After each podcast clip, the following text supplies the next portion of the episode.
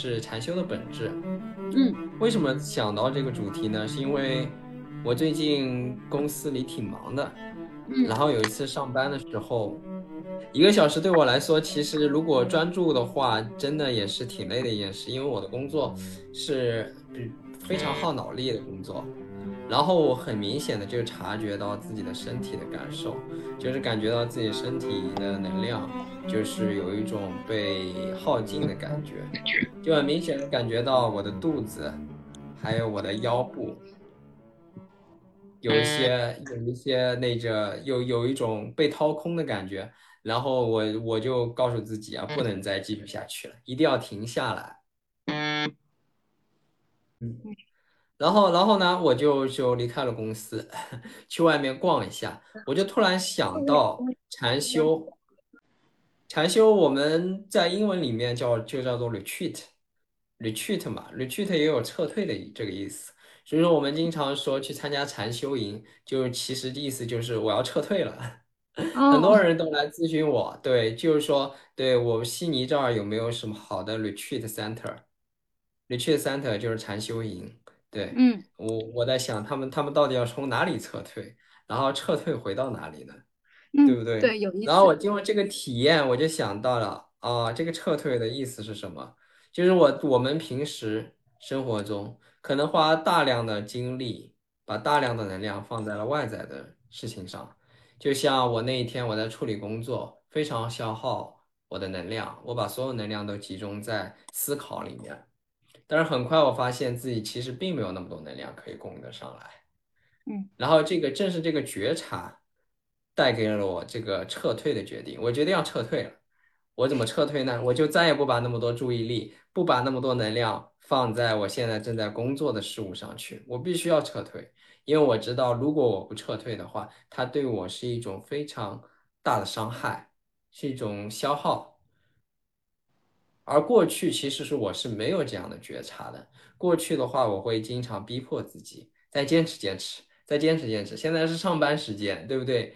被别人看到了，影响多不好。我老板还坐在我旁边呢，我这么就不打招呼的就离开公司，好不好？对，我会有这样种种的念头，然后我也会自发的去认同这些念头。就是说，哎，不断的、不断的给自己打气，给自己鼓励，好像坚持下去就是胜利那样的感觉。但是我得到了什么呢？我得到的就是 满身疾病的身体，这个就是后果。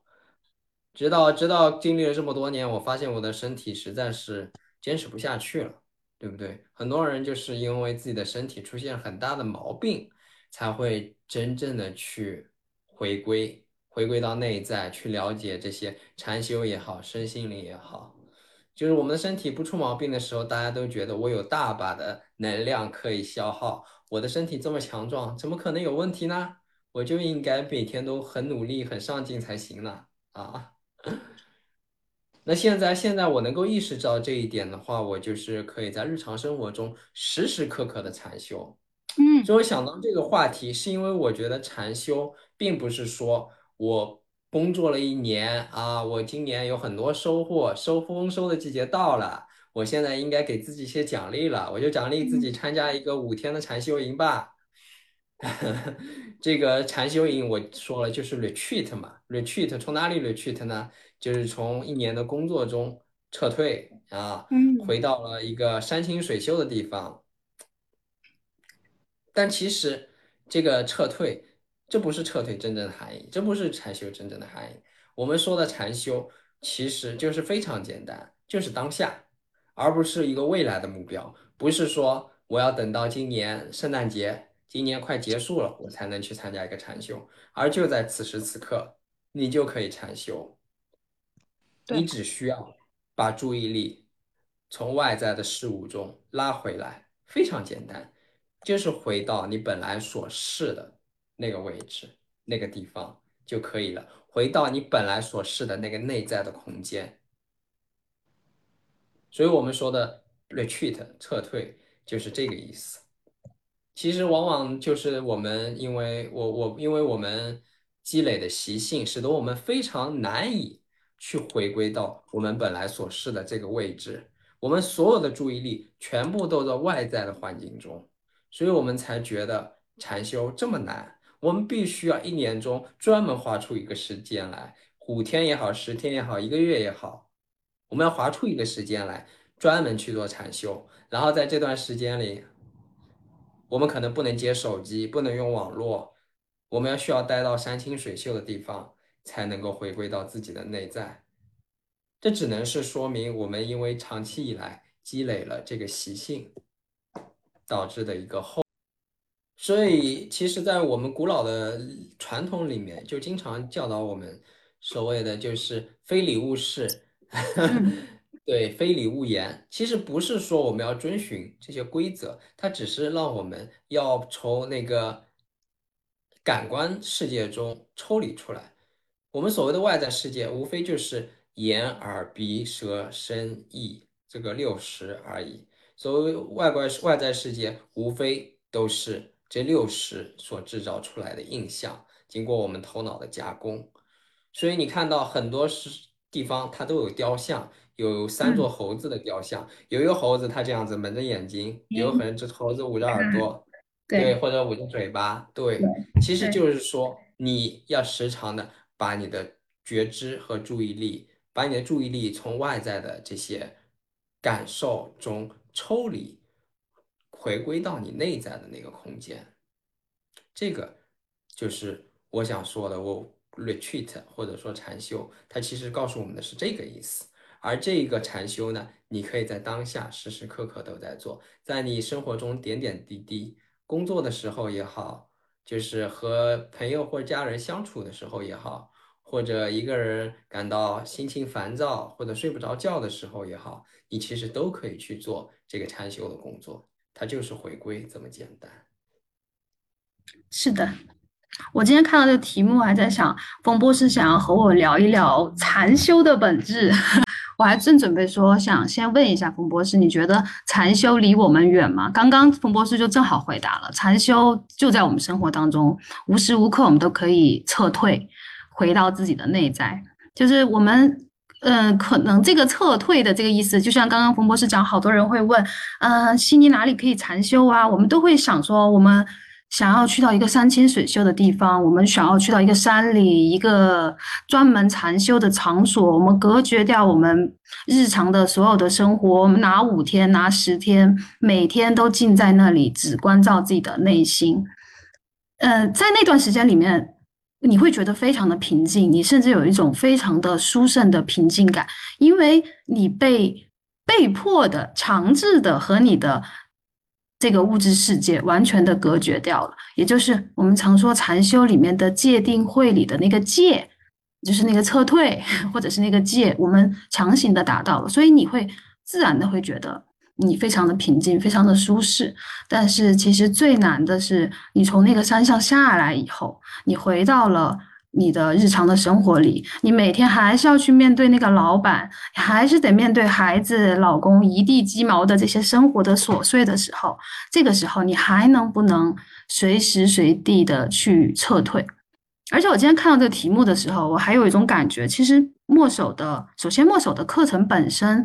就把有有在把禅修的里面的一些方法论很好的整合进来了，不管是正念的入门也好，还是正念的进阶也好也好，嗯，比如说会教我们去观察身体的状态，我们的心的状态，我们的觉受，其实就是禅修里面的四念住嘛，这是一些方法论很好的整合过来，并且用的是我们熟悉的那一套语言体系。其次，我觉得很像墨守的这个社群，很像一个禅修营的原因是。嗯，我去禅修的时候，白天我们都自己打坐，然后到了晚上的时候呢，大家都很期待那个时刻，因为那个时刻就是你可以去和那个法师面对面的去交流。你今天的有什么困惑？你打坐的过程当中，冥想过程当中有什么困惑？那你就可以去呃请教那个法师，然后法师会给你一些开示。你看我们的社群，冯博士和艾塔其实就是充当了那个那个老师、那个引领者、那个引路人的那个角色。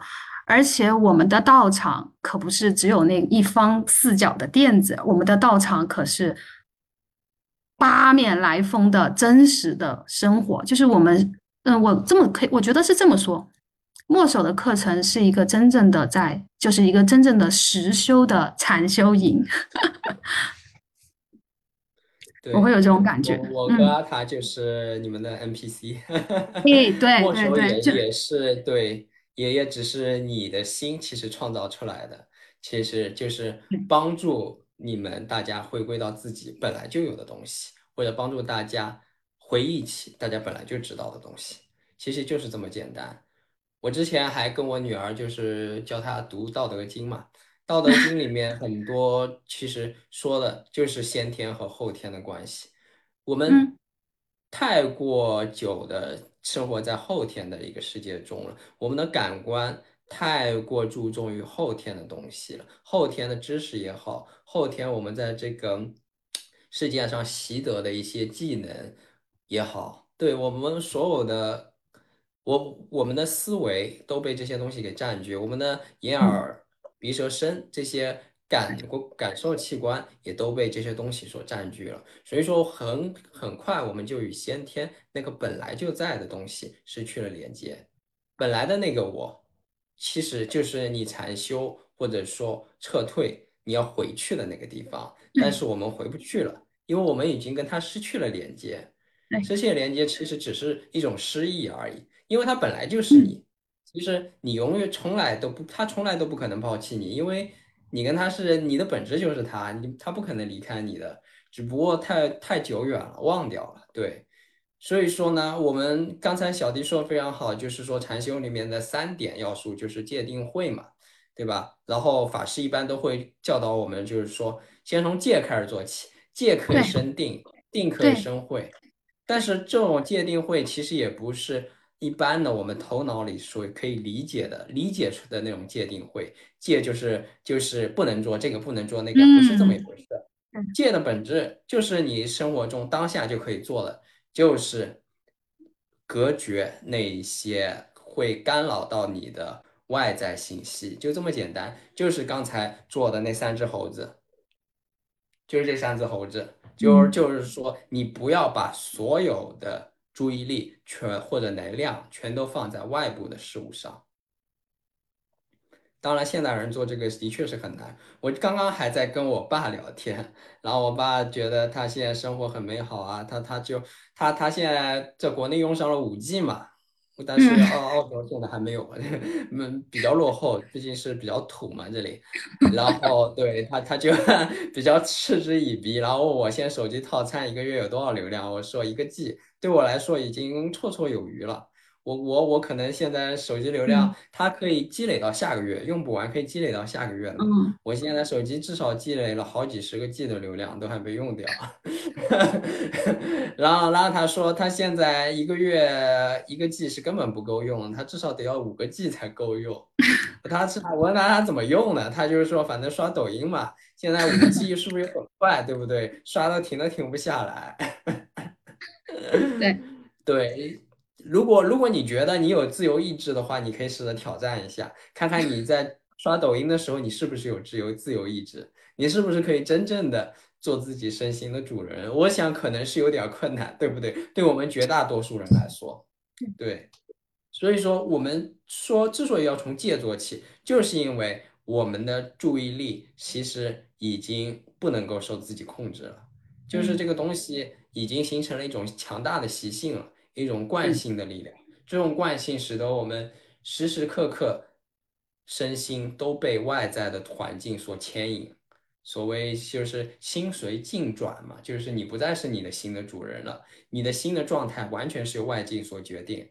所以好像对于绝大部分人来说，我我为什么今天开心？为什么我为什么不开心？你问一个人，他一定会说啊，因为发生这件什么什么事情，因嗯为我的我的，因为谁谁谁对我不好，我在公司里面被老板批评了，或者怎么样，在家里面对跟跟在家里面跟跟伴侣吵架了，就是这些嗯事情。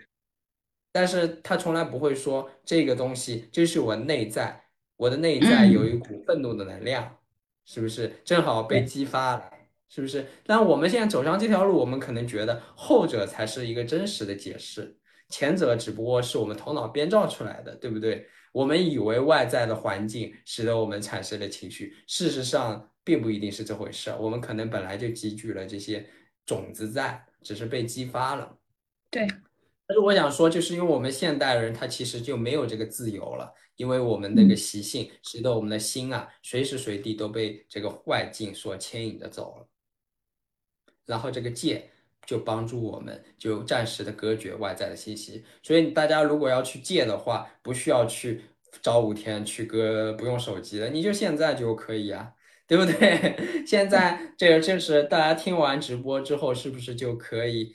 对，就就可以可以可以静心，对不对？为自为休息做准备。然后明天早上起来，第一件事情能不能不要拿起手机？就非常简单，这些事情，对不对？能够不呃尽量少刷手机，少少刷抖音或者不刷抖音，少看头条或者不看头条。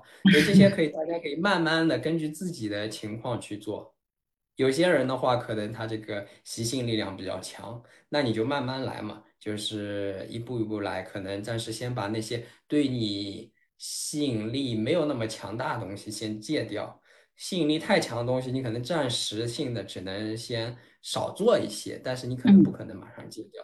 戒 OK，对不对？不要强迫自己，永远要对自己包容接纳，慢慢来。那有些人的话，可能就是他能很快的就个摆脱这种习性的控制，对，那也是可以的。每个人有不同的路。哎，那我想问冯博，你说的戒，第一个戒，我们其实最好戒的，其实也就是我们主动的去和手机上那些。那些纷繁复杂的大量的信息，给他去做一个隔绝嘛。但是我们还有一些很难隔绝掉的东西，比如说我们的亲密关系，我们的父母、我们的伴侣、我们的孩子、我们的同事，我们现在就在同一个地方，我们一起在吃饭，我们在聊天，它其实也是一种外在信息的干扰。那这种时候，我们该怎么去戒呢？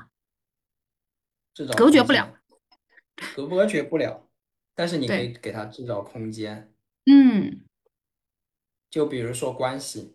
很多时候，关系的问题就在于我们，我们可以用直白一点的话来说，就是缺乏边界感。但其实缺乏边界感是是什么意思呢？就是我感觉到我没有自己的空间了，对不对？嗯，是一种空间感的缺失，就是这么回事儿。如果缺失了空间感，那么关系就不太可能顺畅的发展，就是这么简单。嗯，因为我们人都是需要有自由的。对你说是的，是的，所以其实可以理解成隔绝不了，但是我们可以稍微后退一步，给他制造一点空间，而那个空间里面可能就会生发出很多智慧。你是退后一步的视角去观察的时候，你也许就能看到，哎，这是他的想法，这不是我的。哎，这是我的念头，它也不是我的，就是我们没有办法完全的隔绝，因为我们不在深山里修行，我们在真正的世俗生活里修行，我们可能没有办法完全的隔绝掉，包括那些新闻，其实我们也还是会忍不住想要去看它嘛，对吧？但是我们看到它，但是我们和它之间有一段空间，有段距离，看一下那段空间和距离里面会不会生出一些定力。对吧？也就是借可以升到定力嘛。我理解的定力，我先说一下，然后风波再给我纠正。我理解的定其实就是一种稳定，是一种中正的稳定的力量。就是我经常说，如果你是一杯水，那别人摇一下你就晃荡的不行了，里面的水就翻滚事件了。那如果你是一桶水的话，那别人怎么踢你、拽你，你依然是如如不动，稳在那里的。那这个定其实就是来源于你总是在中间，你不在左边，也不在右边。那个最小阻力之路里面有一个最，嗯，最那个的理论就是，当你在很靠近左边的时候，打个比方，如果左边是一个阴性的能量的时候，那可能阳性的那边能量会对你有一个非常张、非常强烈的张力，把你往那边去拉扯。那当你很靠右的时候，左边的张力又会变得很强。你只有在那个中间、那个中正的位置，才能生得出那个定力。我不知道我这样理解对吗，冯博？嗯，对。其实界定会三者，我们不能够分开来说，他们其实是非常紧密联系的，甚至可以说他们一直都是描绘着同一个东西，就是我刚才说的“空间”这个词。嗯只不过是定啊、只不过是借的话，我们一般是认为是外在的，我们或者说可以自己想办法在外在制造出空间。但不管怎么样，那个空间可能可以说是一个外在的空间。比如嗯说，刚才小伙伴们可能想需要一些具体的建议，那么对于借的话，就是很简单。比如说我们刚才说到，在关系中，关系中的话，你们能不能就是尽量不要，比如说长时间的。在在在在一种非常节奏紧凑的对话中，比如说你们可啊以过过我们的呃呃跟我们的伴侣可能就是对话一段时间，然后你们可以停一下，对不对？停顿一下，给双方都制造一些空间，这样的嗯话不至于就完全陷入到这个思维中去。很多时候我们以为我们是在我们跟我们的伴侣对话，但其实只是思想在跟思想对话，对不对？我们其实是无觉知、无意识的，这个思想它就自动发生了，对不对？你嗯说一句，然后我都没有觉知到，我就立刻就蹦出了下一句，然后你又嗯来又回了一句，然后我又回下一句，这中间有没有间隔？就是没有间隔，它是一个自动完成的对话。有点像 ChatGPT，ChatGPT 对，单单它可能，它它现在已经模仿的非常像人了，嗯 但是它其实也都是通过大数据算法来实现的嘛，对不对？但是我们跟它的区别，我们其实在思维上可能已经是不如它了，对吧？嗯对它有比我们更多的数据，但是我们的特点是在于我们有意识、有觉知，我们可以觉知到当下的思维也好、情绪也好、各种各样的能量感受也好，我们可以觉知到。所以说，我们就是要停下来去感受一下，哎，刚才我的心里面说这句话的时候，我心里有没有升起一些微弱的嫉妒的感受？对，嗯有这些情绪升起，然后你不要去评判它，对不对？你就微笑的看着它，对，你就嗯接纳它，是不是？我只我就看到你了，对啊，你就出现了，那很好啊，对不对？然后你再去参与到继续这个对话，对不对？所以这个跟你家人可以这样子尝试，跟跟你甚至跟你同事、跟你老板开会的时候，你是不是也可以这样尝试呢？借就是这样子，你主动的可能可以在外在空外在的环境中去制造一个空间。你开会的话，取决于对，取决于你能不能主导这个会。如果你能主主导这个会的话，建议你就是不要一个会就这样讲一个小时这么久，而是中间可能会制造一些空白。这其实对工作也有好处啊。很多时候你们需要灵感，但是如果百分之一百都是在那儿交谈的话，就很难有灵感出现的空间。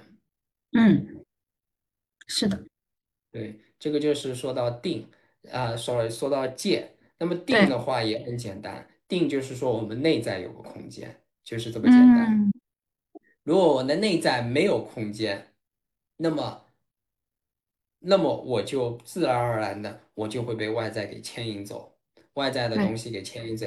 就像刚刚小迪说的，对，我的内在可能全部被所谓的阴的东西可能给占满了，然后可能对于那种阳的东西就有个渴求，是不是这个意思？就会被完全的吸引走，就缺乏那种平衡。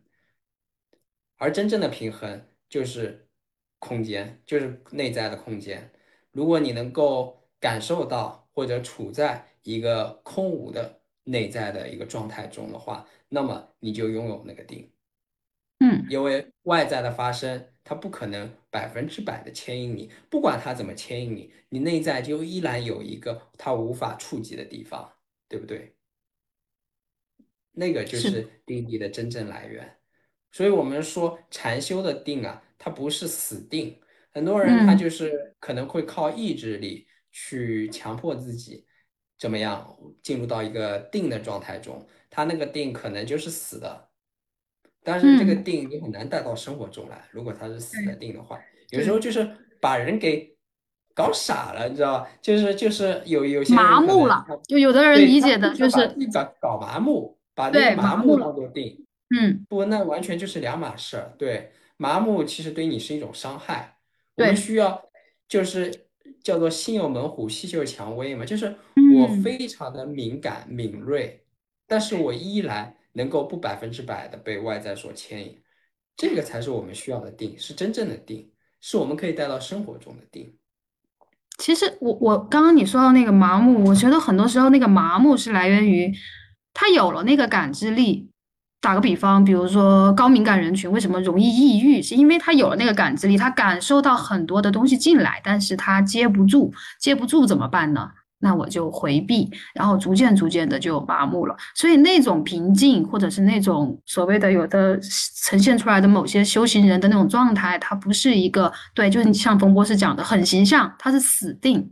而我们说的生活当中的禅修，是我们常常在那个群里面对话，我们常说这是一个动态的觉察的过程。有的时候你可能就是在一个非常动态的过程当中，和人交谈的过程当中。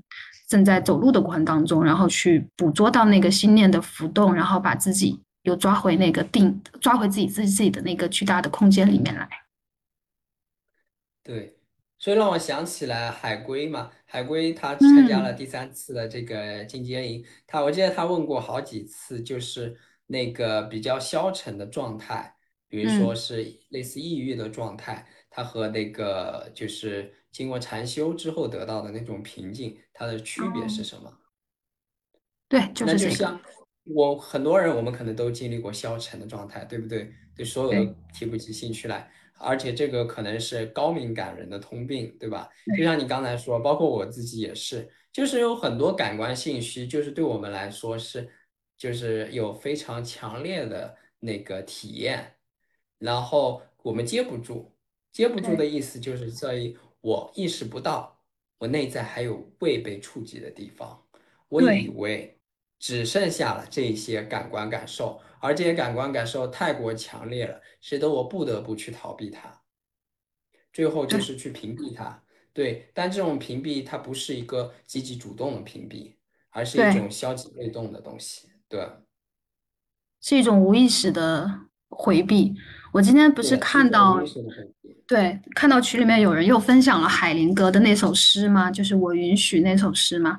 我觉得我允许的那个状态，就是我允许一切如是的这个状态，当然是一个我们很向往的一个很有智慧的一个一个一个状态。但就像刚刚冯博士说的，最难的是那个接不住，接不住，然后就开始无意识的回避，也就是我。那天会说，我说，呃，觉察，我觉察的这个能力其实是比较好训练出来的。但是觉察了以后，怎么去不评判和接纳？我觉得这个是紧接着比较有难度的第二步。我我我想分享一个关于我自己去，嗯，我允许的一个故事吧，就是我怎么去接住自己，就是怎么看到自己内在那个空间的一个故事吧。这个故事就很。很小，但是我觉得大家可能也会有些共鸣，是在关于亲密关系里面的一个故事。就是某一天，我就呃因为一些很小很小的事情，然后我就吃吃醋了。冯博士不知道我有没有这个经历？我吃的是，而且是那种非醋，也就是没有什么实质性的问题，但是呢，我就是心里面不爽了。可能最开始呢，我还只是哎撒撒娇，呃去说一下。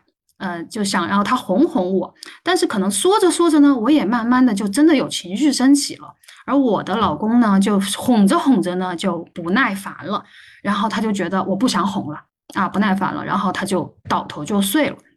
他睡了以后呢，我就会觉得我整个人浑身就像那种。被火灼烧一样的不舒服，这是我觉察到我自己身体的感受，这也是我们冥想一直长期以来做练习能训练出来的能力。我甚至觉得我自己的脸在发烫，我极其的不舒适。那我觉得我现在是有一些，我需要去花点时间去梳理一下我自己。当然，如果是以前，我可能会说，就是因为他现在这么冷漠，他居然不解决我的情绪啊，他居然不愿意哄哄我，他居然扭过头就睡觉了。当然，以前我可能会去找他的原因，那找下去，那你就在这个苦海里面翻滚吧，那无穷尽的。我知道这个时候我一定要回到我自己身上来做功课，所以我就去逼迫自己去面对那个吃醋的背后到底是什么。所以一看呢，吃醋的背后还能是什么呢？就是我对自己的低价值感呗。我不相信我自己，说白了就是我觉得。呃，我是没有自信的，我觉得我自己是没有力量的，我是拿我自己去和他人做比较的，我是需要你给我一个确切的答案来让我去相信这段关系的。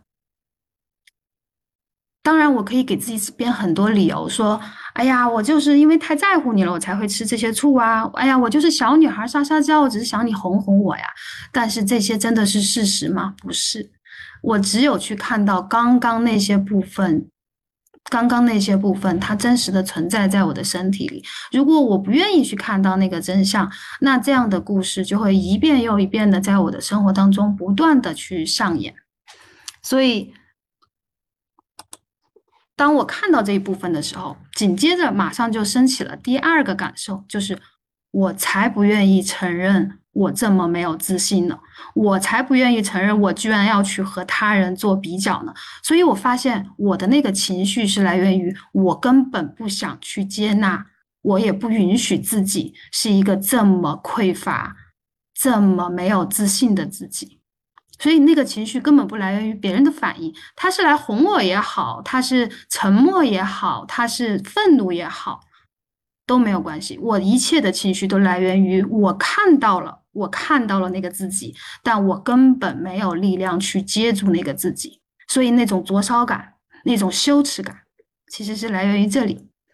然后，如果我在第一步的时候，就是也就是他一转过去，然后我觉得我不舒服，然后这个时候我说：“哎呀，我是一切都是无常的呀，一切都是空的呀，我要回到那个如如不动的我自己啊。”说实话，回不去的，我过不去，那个那个只能造成一种。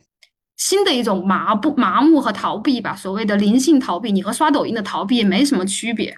我只有通过这样一步一步的去剥离，我看到我把那个不愿意承认自己不自信的那个我，我把它称之为叫小小我。然后还有这个时候呢，又出现了一个小我说：“天呐，你怎么可以这么不自信，并且你还把你的不自信暴露出来，让别人看到了。”你真让我觉得羞耻。那这个我呢，叫小我。你会发现它像套娃一样，小我去审判那个小小我，就这样一直审判下去，没有穷尽的。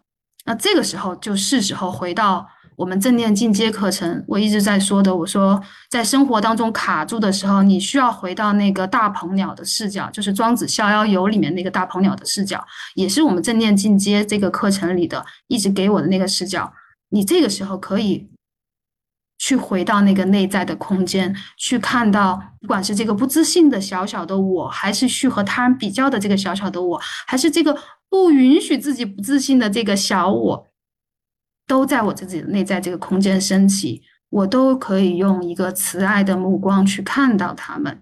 当这个允许真实的发生的时候，当他们不是他们，就是我啊，当我真的觉得我被允许的时候，那一刻，我觉得。那个爱是同时发生的，也就那个爱和那个允许是同时发生的。那那一刻，我觉得我，嗯，做到了爱自己。然后我觉得这个智慧是从那个定力、从那个空间里面生发出来的。然后这个是我觉得我，嗯，很一次看到和允许自己的过程吧。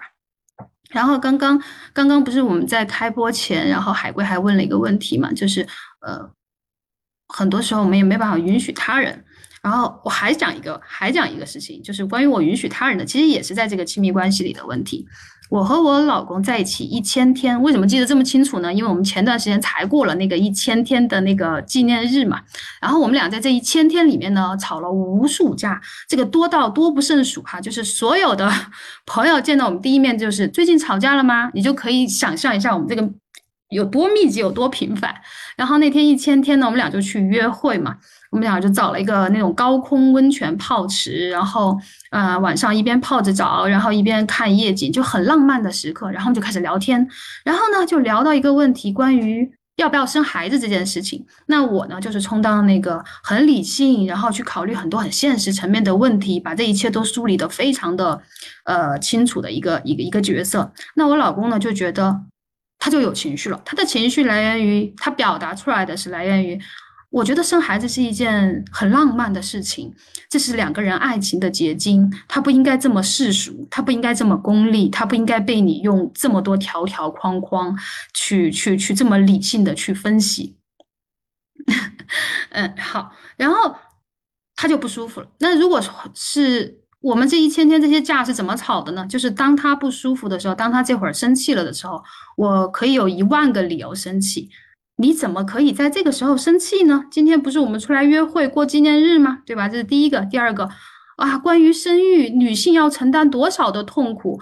你还给我说这是一个很浪漫的事，就是我可以找一万个理由让自己。也开始进入到那种评判、不允许、不舒适的情绪当中，然后我们两个就可能开始那个争执。但是那天我非常的平静，一直就像我微笑的去看着我自己的那个小小我一样，也微笑的看着他。然后我们后来讨论了一个问题，就是我们俩互相问嘛：你们、你对方，你觉得对方什么时候很爱自己？然后他的回答是我们俩刚刚开始的时候，一起出去在一个海边，反正就是很浪漫的那种时光嘛。刚刚开始在一起的时候，我说，嗯，那个不是真实的爱，我说那也是爱，可能，但不是，那是激情之爱嘛，就是我们每个人都会感受到的是很美妙的那个部分，但是那是一种无需习得的爱。那是一种我们每个人都可以被馈赠的大自然的礼物，就是那种激情的冒粉红色泡泡的那种爱。我说，但是我不，我我我希望我不仅仅只有那种激情之爱的能力。我我说，我恰好觉得现在这个当下，我很爱你，因为我终于愿意看到你是一颗草莓，而不是一颗我想象当中的一颗苹果。我说你现在的难过，你现在的不舒适，其实就来源于为什么你不是一颗苹果？为什么你呈现出来是一个草莓的样子？因为你不允许我是我真实的样子。但是我现在在我面前的这个你，我第一次觉得我真实的看到了你，就是现在这个样子，就是会因为。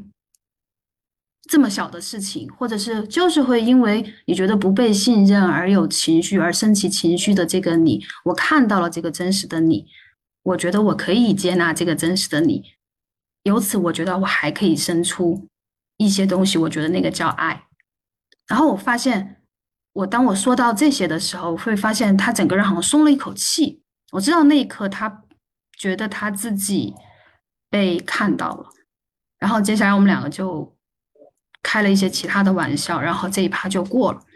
然后这一天和上一次，就是我刚刚讲的我吃醋那一次，这两天都是我晚上睡得特别舒服，睡得特别安心，因为那种安定感，我知道那个安定感就是来源于我感受到我自己的心量变大了，而那个心量就是来源于那个那个内在的空间，那个俯瞰的那个力量。我不是地上跑的那些野马，我也不是那个尘埃，我是那个俯瞰着这一切的那个大鹏鸟。我的心量可以是，我可以去接纳它是现在这个样子，我不再去要求它是我想象中的那颗苹果，我愿意去品尝。如其所示，它现在就是一颗草莓，我愿意去品尝一下这颗草莓的滋味。对他是这样，对自己是这样，对生活也是这样。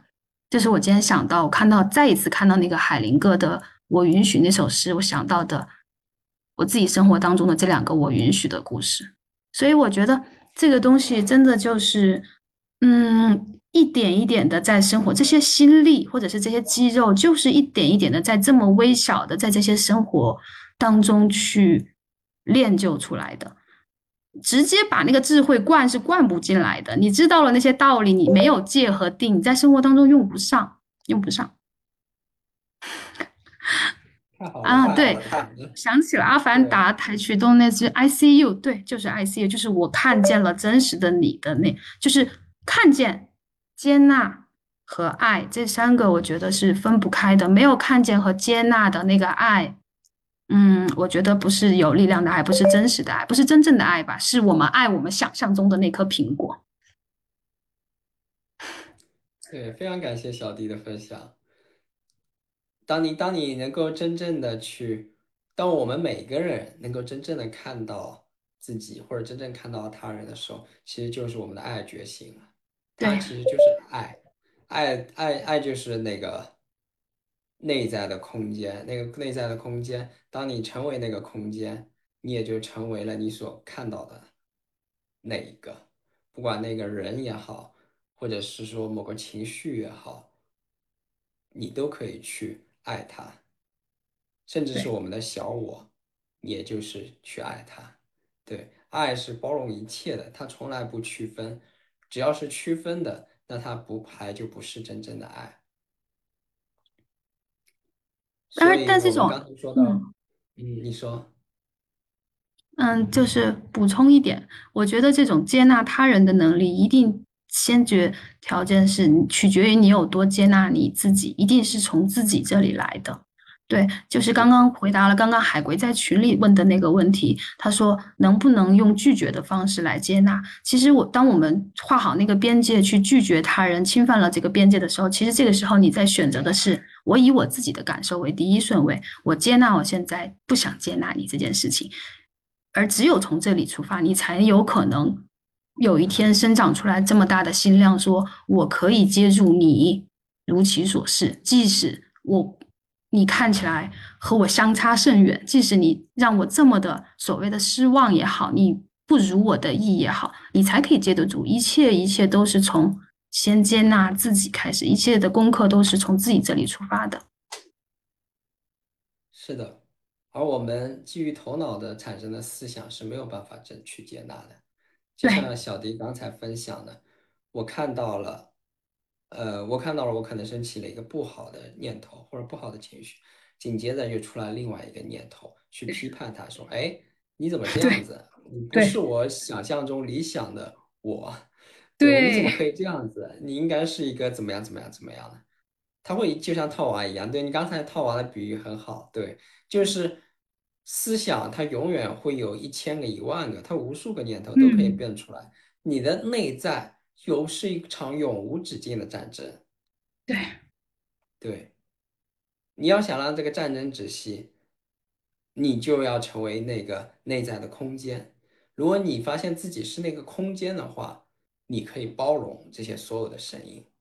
而不是去抗拒某些念头。所以说，我们说禅修，或者说冥想也好，它就是一个无条件的接纳，无条件接纳任何出现的思想和情绪。不要说很多很多很多人可能所谓的灵性欺骗，就是很多人可能走在这条路上，他觉得自己很有灵性，但是因为灵性带给了他很美好的感受。但是他会排斥这些感受的失去，或者一些不好的感受的升起。事实上，这是不可能的事情，对不对？我走在这条路上，我到现在我依然还是会有一些很不好的感受，比如说晚，上睡觉，我可能会做噩梦。很多时候，我小时候经历的那一些不安全感、那些恐惧，它就会显现出来。你要走这条路的话，它一定都是会经历的。就是经历所有的你曾经体验过的那些不好的东西，它都是还会冒出来的，然后会可能会慢慢的开始清理。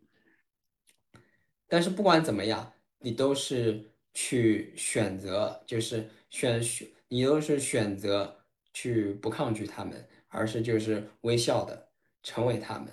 所谓的爱，就是说你成为他们。当你看到了一个恐惧，你就成为那个恐惧。而不是去抗嗯，拒它。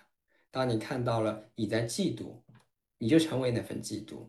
我说的就是带有觉知的成为它，而不是就是完全被它给带走。当你带有觉知的成为它的时候，你自然而然的就是成为了它背后的那份空间，因为你知哦，道你是可以成为任何东西的，你就哦，是那个无所不在的空间，对。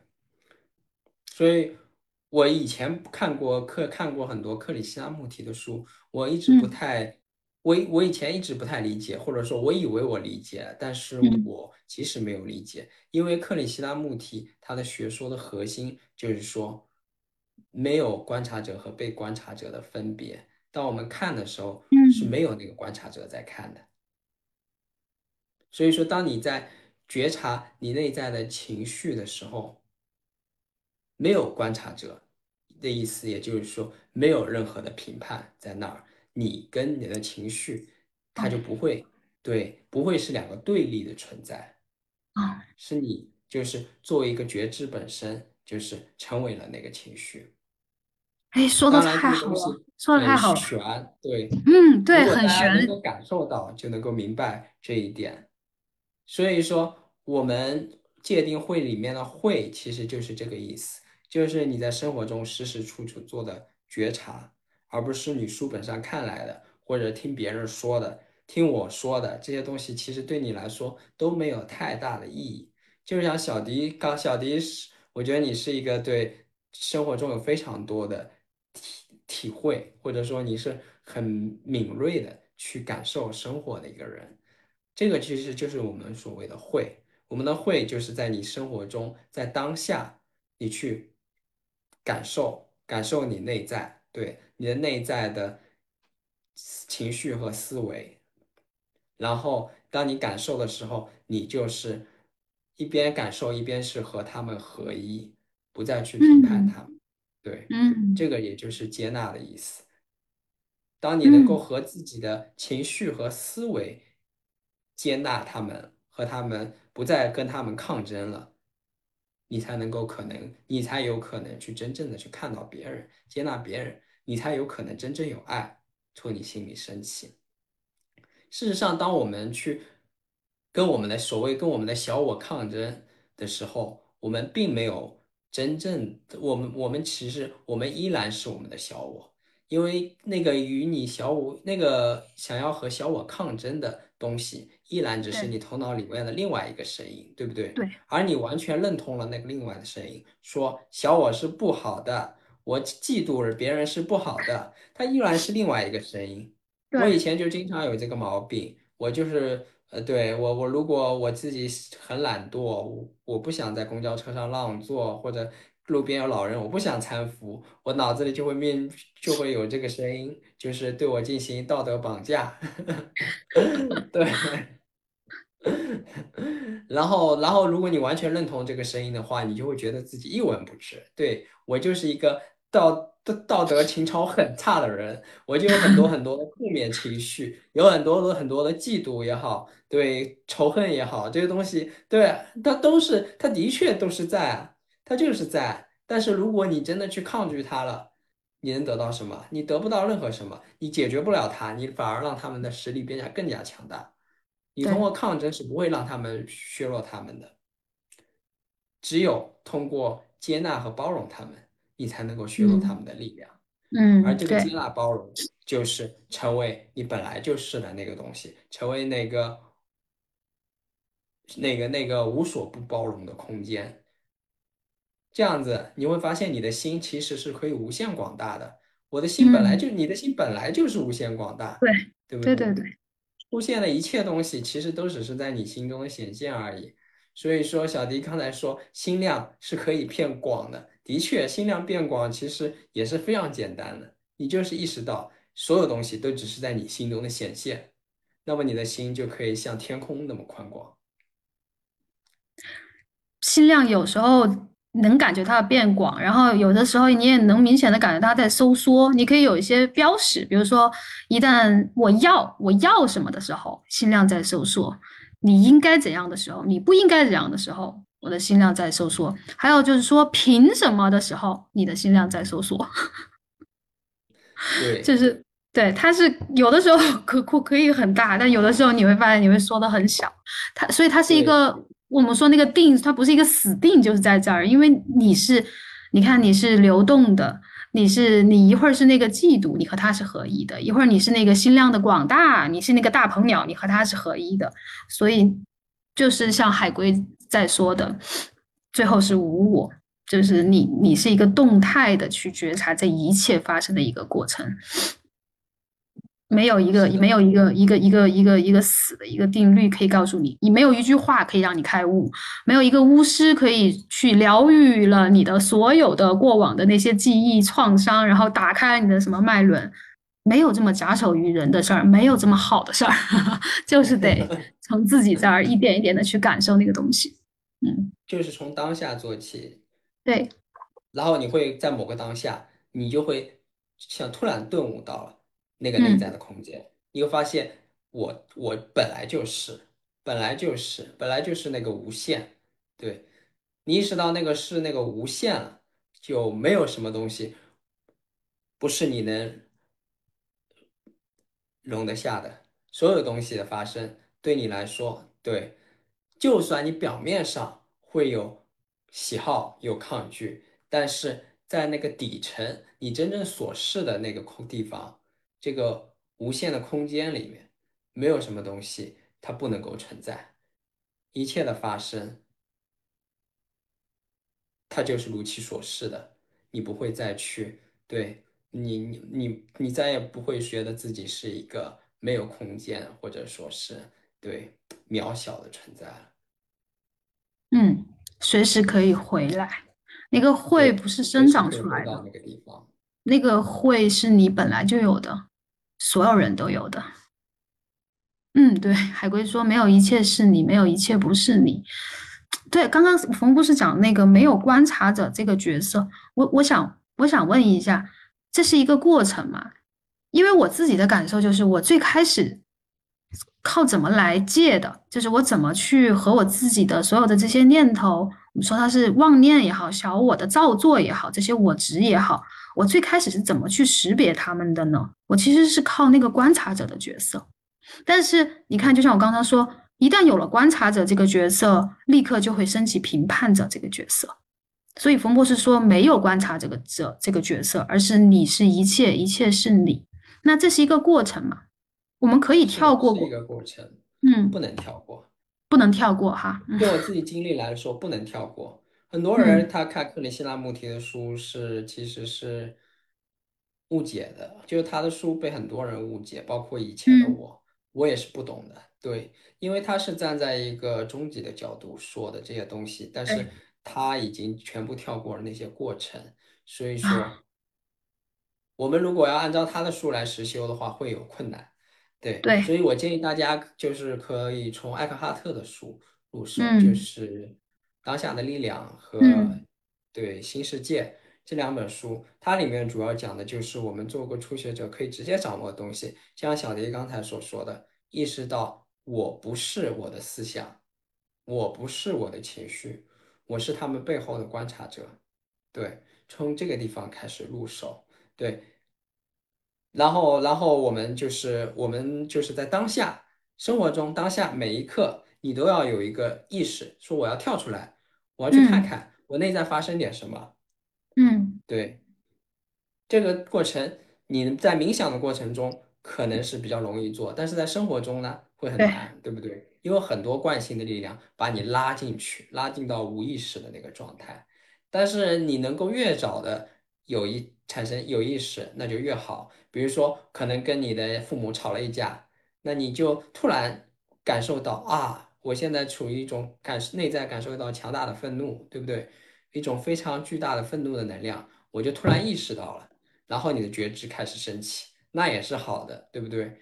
然后你慢慢的发现这个时间间隔会越来越大，慢慢的就是在这个愤怒产生产生的一瞬间，你就能够看到它。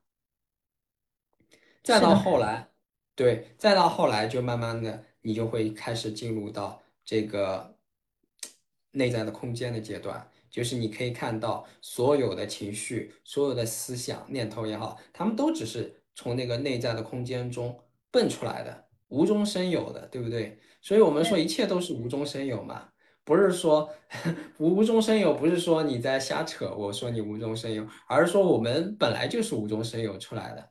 我们的身体、思想、情绪不都是无中生有的嘛？它就是从嗯，无中这么变出来的。这个无就是你的内在空间，一切都是从你的内在空间里生出来的。嗯，然后到后来，当你成为了那个内在的空间的时候，你同时也就成为了一切，你成为了你的思想、你的情绪，你也成为了别人，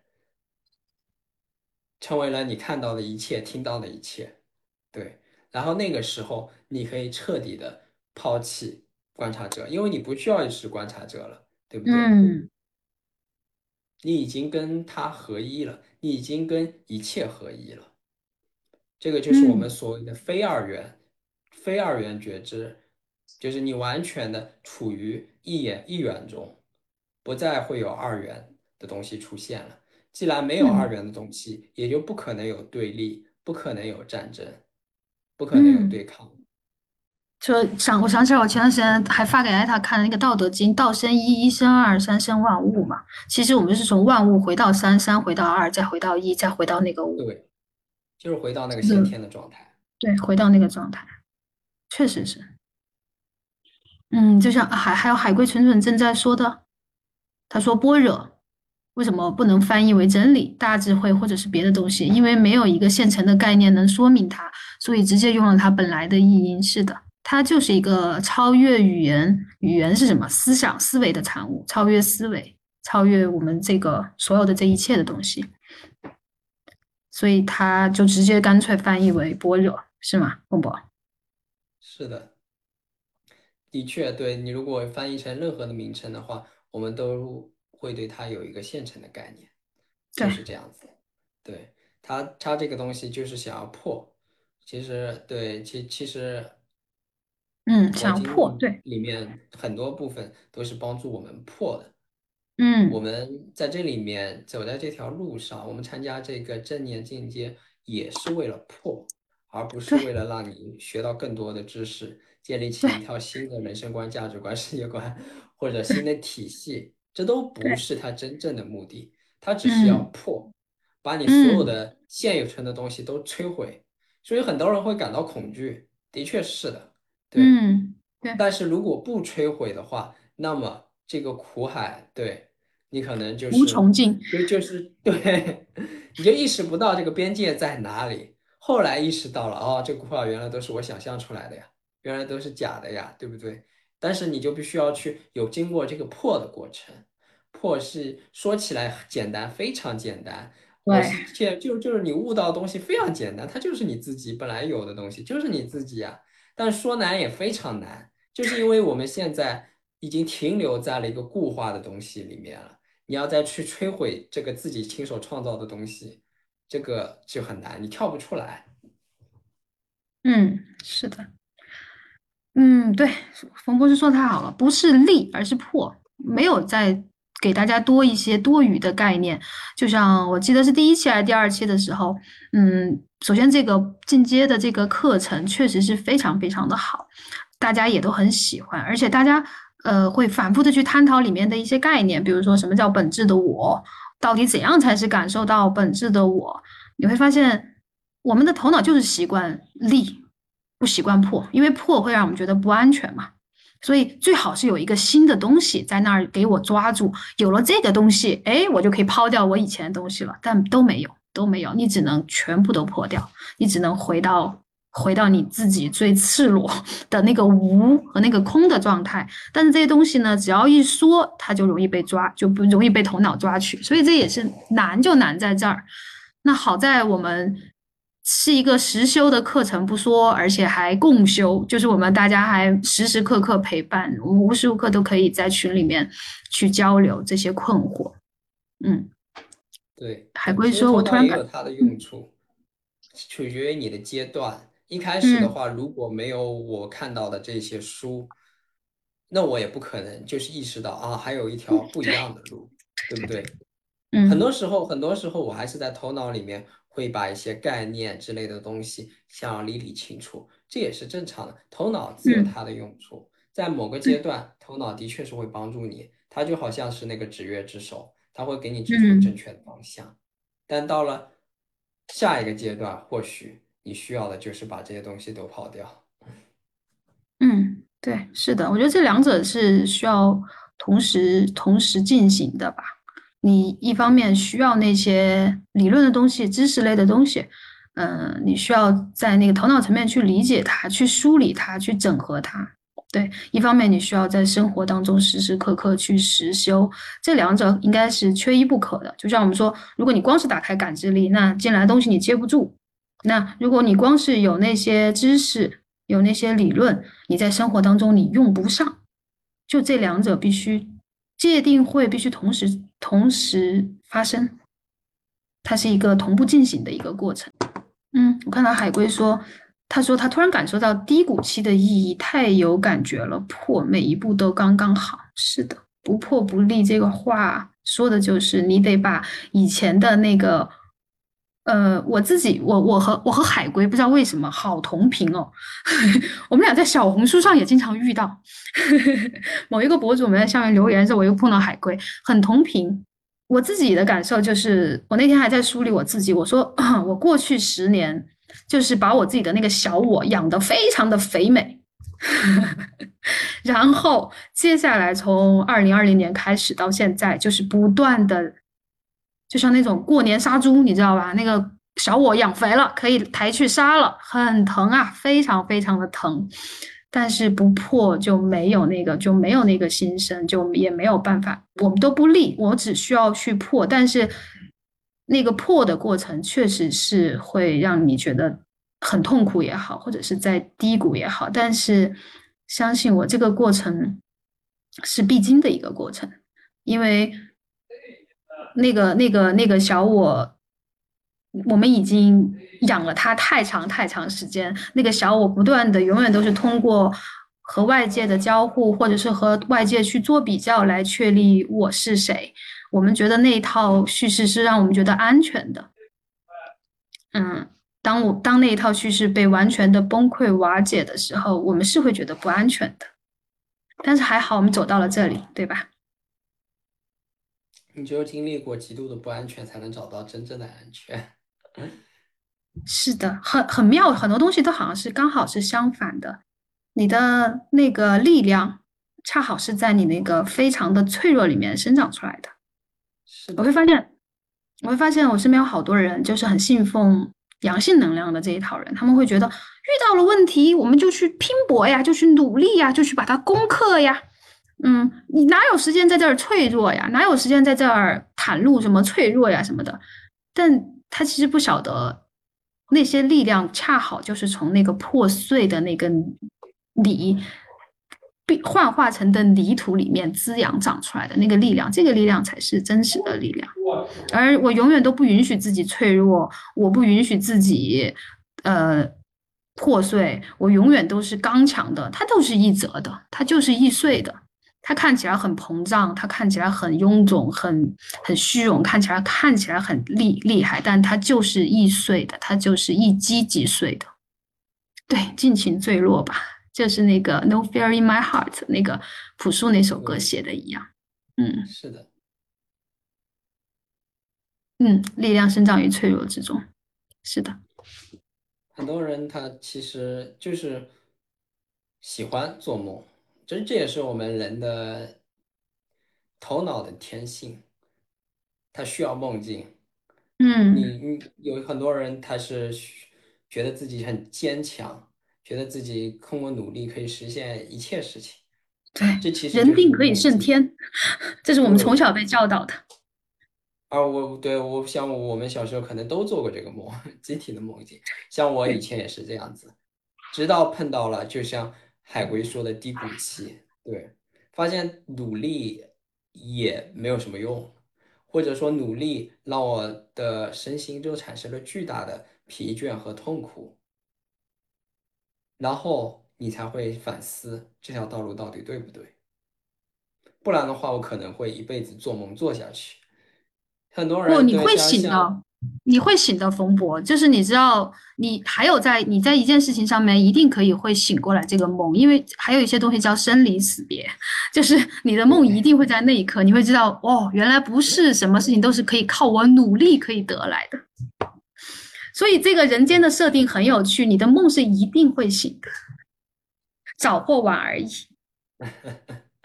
但是我也看到太多人，就算是可能年纪很大了，甚至临终前。